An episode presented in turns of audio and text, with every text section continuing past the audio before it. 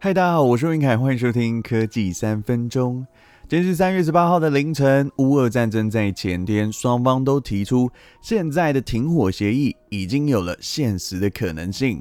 这句话被解读，我们是有在谈的哦。但是至于和谈有没有提出一些具体的结果，其实双方都没有什么把握。在还没签字停战之前，一切都会维持这种全球性战争的经济样态。美国透过升息一码来遏制通膨，连带前几天 S M P 五百科技资通讯的类股都有上涨二到三个百分点。今天早上盘中小涨零点五到一个百分点。持续升息会导致经济下降，所以长期投资的话，可以试试看微笑曲线，就是以定期不定额的方式去探低点的时候加买。然后慢慢的摊平这个投资的成本，这样长期分散下来，就能借此提高获利。顺带一提，在美股的部分啊，Gogoro 三月底在美国纳斯达克上市，除了提高国际的这个品牌能见度以外，这种换电的模式有助于在全球电能交通工具上面的推动。目前除了台湾市场以外，Gogoro 在大陆市场有雅迪。大长江这两个品牌合资的换换，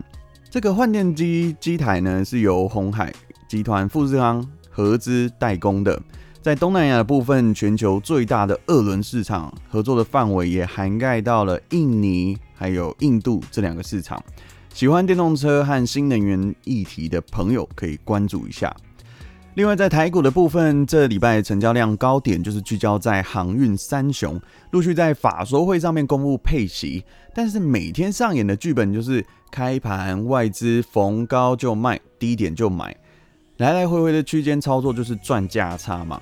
那像我自己的选择的话呢，比较低波段啊，会希望是用回档买进的方式。那值得注意的部分。央行在十七号的下午，也就是昨天的时候啊，也跟进美国升息一码，所以影响的部分就是有贷款的人，他的房贷或是信贷的成本就会增加。但是如果对于钱放在银行做定存的人，利息有可能会多一点点，但是这个增长会是让你几乎没有什么感觉的状态。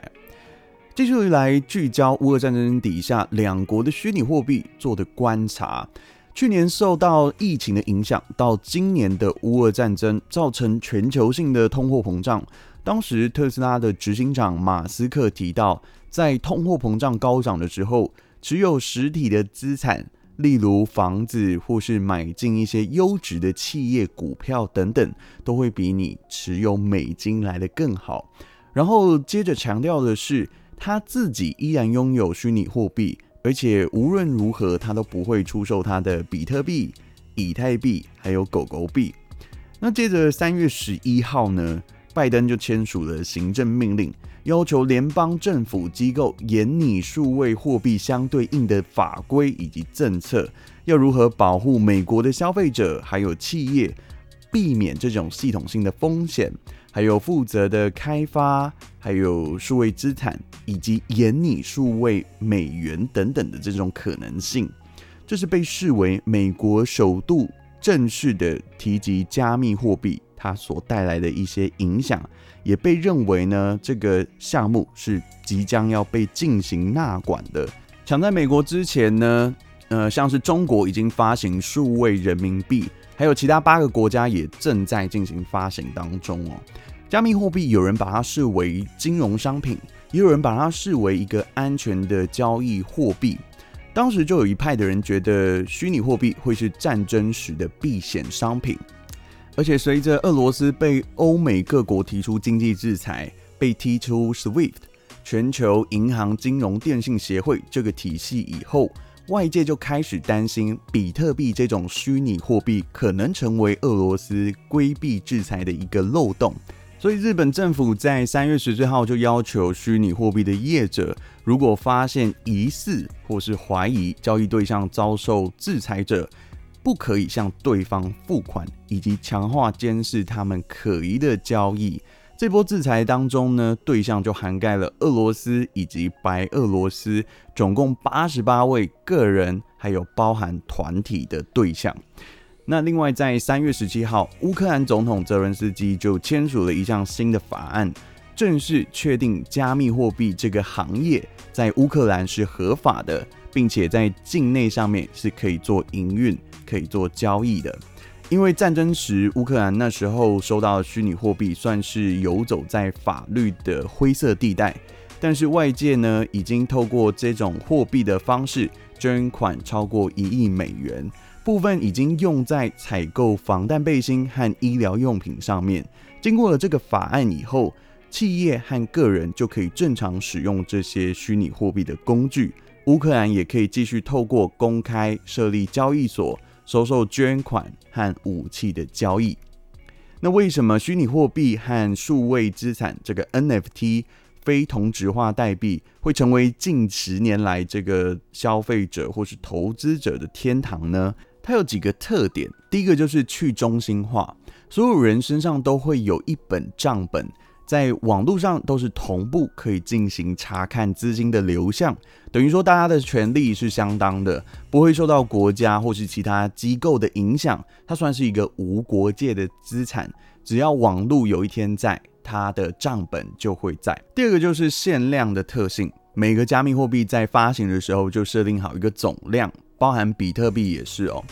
产生的时间会受到演算法的控制。就不像我们这个央行在印钞票是一样的，所以这些虚拟货币都拥有稀少性。第三个就是本身具备匿名性，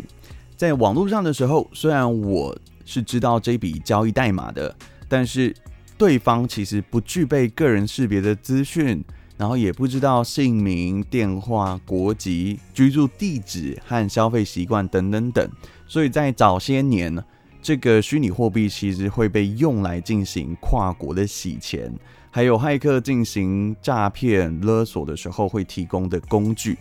但是现在前几大虚拟货币交易所其实都有受到监管，纵使使用假的名称，其实它的路径还是可以被追踪。第四个是交易，只要一经过送出以后就不能逆转了。这也是没有银行或是其他交易所可以进行退款、可以进行处理的。最后一个就是交易的透明，它是可以透过公开的记录判断区块链上面的某一个钱包它有多少资产，还有利用哪一个平台交易进行买卖。